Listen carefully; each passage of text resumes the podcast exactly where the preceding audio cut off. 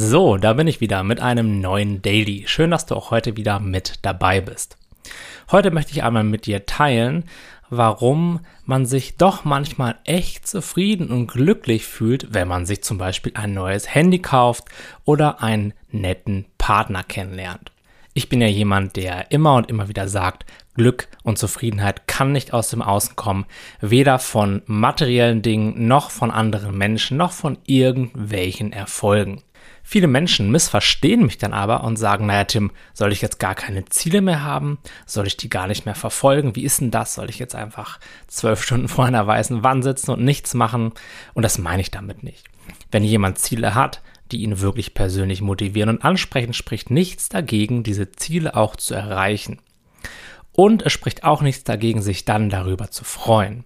Aber wenn man sein Lebensglück, seine innere Zufriedenheit mit materiellen Dingen, anderen Menschen oder irgendetwas im Außen in Verbindung bringt, dann muss das früher oder später in einer Enttäuschung enden, denn nichts im Außen ist permanent. Alles wird sich irgendwann einmal verändern, vergehen oder auf irgendeine andere Art und Weise eben nicht mehr in unserem Leben präsent sein. Auf der anderen Seite haben wir eben auch überhaupt gar keinen Einfluss darauf, was im Außen genau passiert und ob wir unsere Ziele wirklich erreichen können, auch wenn wir uns noch so sehr anstrengen. Das bedeutet, wir sind immer in einem Spießrutenlauf gefangen und müssen immer kämpfen und versuchen und haben auch schon diese Scheitern vor Augen und denken so, oh Gott, ja, aber wenn ich das jetzt doch nicht hinkriege oder wenn ich all das, was ich jetzt schon erreicht habe, wieder verliere, das wäre so voll die Katastrophe. Warum ist es dann aber so, dass wir uns trotzdem so super gut fühlen, wenn wir zum Beispiel eine Gehaltserhöhung bekommen oder einen neuen Partner kennenlernen? Das liegt daran, dass unser Verstand dann einmal kurz Ruhe gibt. Vorher hält uns der Verstand im Mangel, im Widerstand. Er sagt uns, hey, wenn du das und das erreicht hast, dann kannst du glücklich sein. Aber dazu musst du erst das und das erreichen. Jetzt geht es noch nicht. Im Hier und Jetzt kannst du nicht glücklich sein. Du musst dich erst anstrengen. Es muss sich erst etwas verändern. So wie du jetzt bist, kannst du nicht zufrieden sein und mit dem, was du jetzt hast, kannst du auch nicht glücklich sein. Ja, und solche Gedanken erzeugen dann eben Mangel und wir fühlen uns wirklich so, als wenn irgendetwas fehlt und unser Verstand sagt uns auch gleichzeitig, und das, was fehlt, das kannst du in der Zukunft im Außen finden.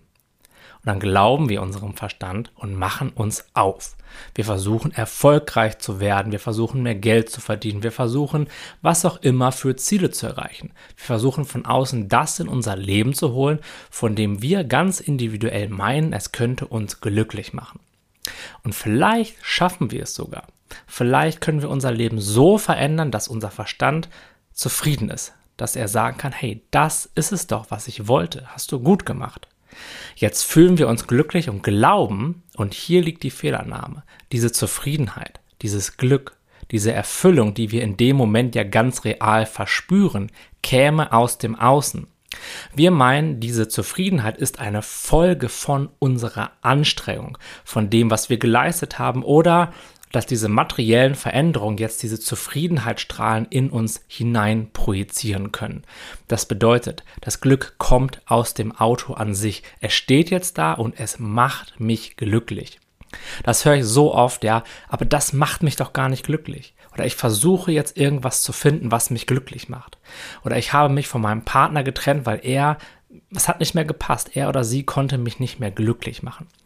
Das ist die größte Lüge, die es überhaupt gibt, die uns unser Verstand erzählt. Warum fühlen wir uns jetzt trotzdem dann gut, wenn wir diese Ziele erreicht haben? Das liegt nicht etwa daran, dass wir diese Ziele erreicht haben, sondern es liegt daran, dass unser Verstand kurzfristig keinen Widerstand leistet, keine Mangelgedanken erzeugt. Unser Verstand ist für eine gewisse Zeit relativ ruhig und sagt, ja, so ist es doch gut. Das ist genauso, wie es sein soll. Und die Sache ist die, es ist immer gut, so wie es ist. Es muss nie anders sein, als es in diesem Moment gerade ist. Und je mehr wir das eben erkennen, dass es nicht an den Sachen an sich liegt, dass wir dann glücklich sind, wenn wir sie erreicht haben, sondern dass dann unser Verstand uns für die Zeitspanne, wo wir eben wirklich zufrieden sind, halt keine Mangelgedanken und keine Gedanken, dass irgendwas noch fehlt, zuschickt, desto eher werden wir auch erkennen, hey, Glück und Erfüllung liegt nicht in einer Veränderung im Außen, sondern in einem kompletten Einklang mit dem Hier und Jetzt, in einer kompletten Akzeptanz dem gegenüber, was jetzt gerade ist. Und wenn sich diese Freude und Akzeptanz dann im Außen ausdrücken möchte, dann sind das Ziele, die wirklich zu dir passen, die andere Menschen weiterhelfen und die unserer Gesellschaft und der Menschheit zugutekommen, anstatt dass wir eben aus dem Mangel kommen und versuchen, durch Kampf und Anstrengung aus dem Außen etwas zu uns zu ziehen, von dem wir meinen, dass es uns glücklich machen könnte. Das endet nämlich oft in Konflikten, in Zerstörung und in diesen ganzen anderen Dingen, die wir im Moment so in unserer Welt beobachten.